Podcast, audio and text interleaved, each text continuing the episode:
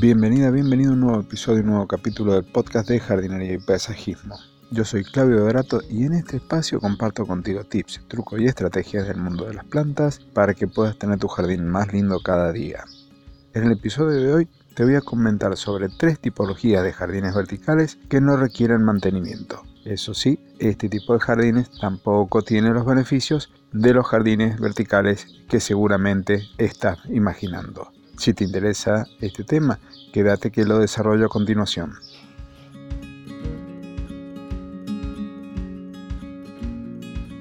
Los jardines verticales están creciendo en cuanto a extensión y a superficie.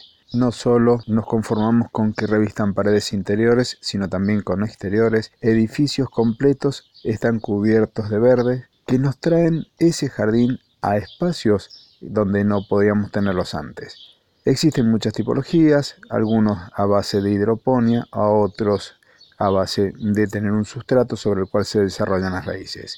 Todos requieren de mantenimiento y tienen innumerables beneficios para las personas que viven en esos edificios. Pero existen otras tipologías de jardines verticales que no nos requieren estar encima cuidándolos. De ellos, te voy a nombrar tres.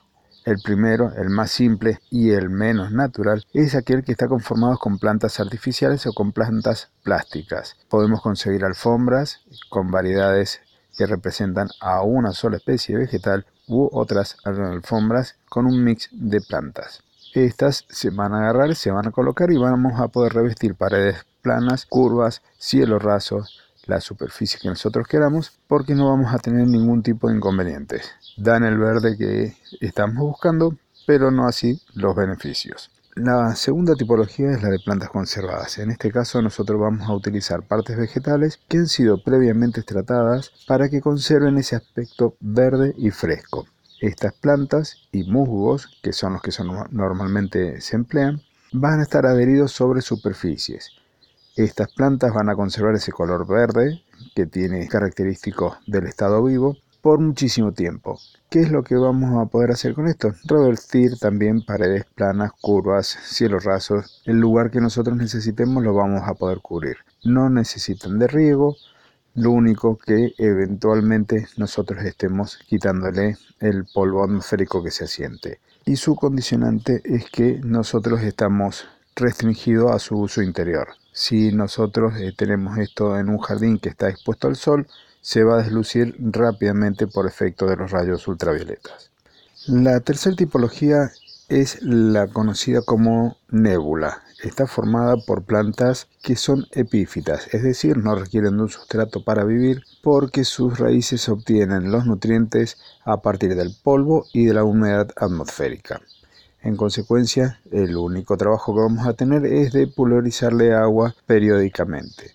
Estas plantas, como no requieren de un sustrato, quedarían suspendidas como si fuese una nube de plantas, de allí su nombre.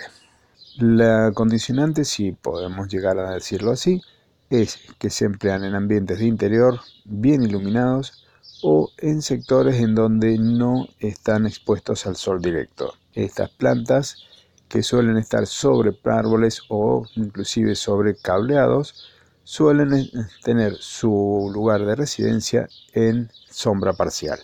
De allí que no podemos colocarlos a pleno sol porque las plantas no están adaptadas para esas condiciones. Esta es la tercera y última tipología, espero que te haya gustado, son plantas son jardines verticales libres de mantenimiento o de mantenimiento absolutamente mínimo. Ninguno de los tres, como te decía, tiene los beneficios de un jardín vertical tradicional, pero nos dan ese verde que posiblemente estemos buscando.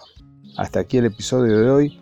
Espero que te haya gustado, que me dejes esa valoración positiva, que lo compartas si te ha parecido interesante el contenido. En mi web podrás encontrar un poco más de información en la de claudiodorato.com Así es que nos encontramos por allí en otro momento.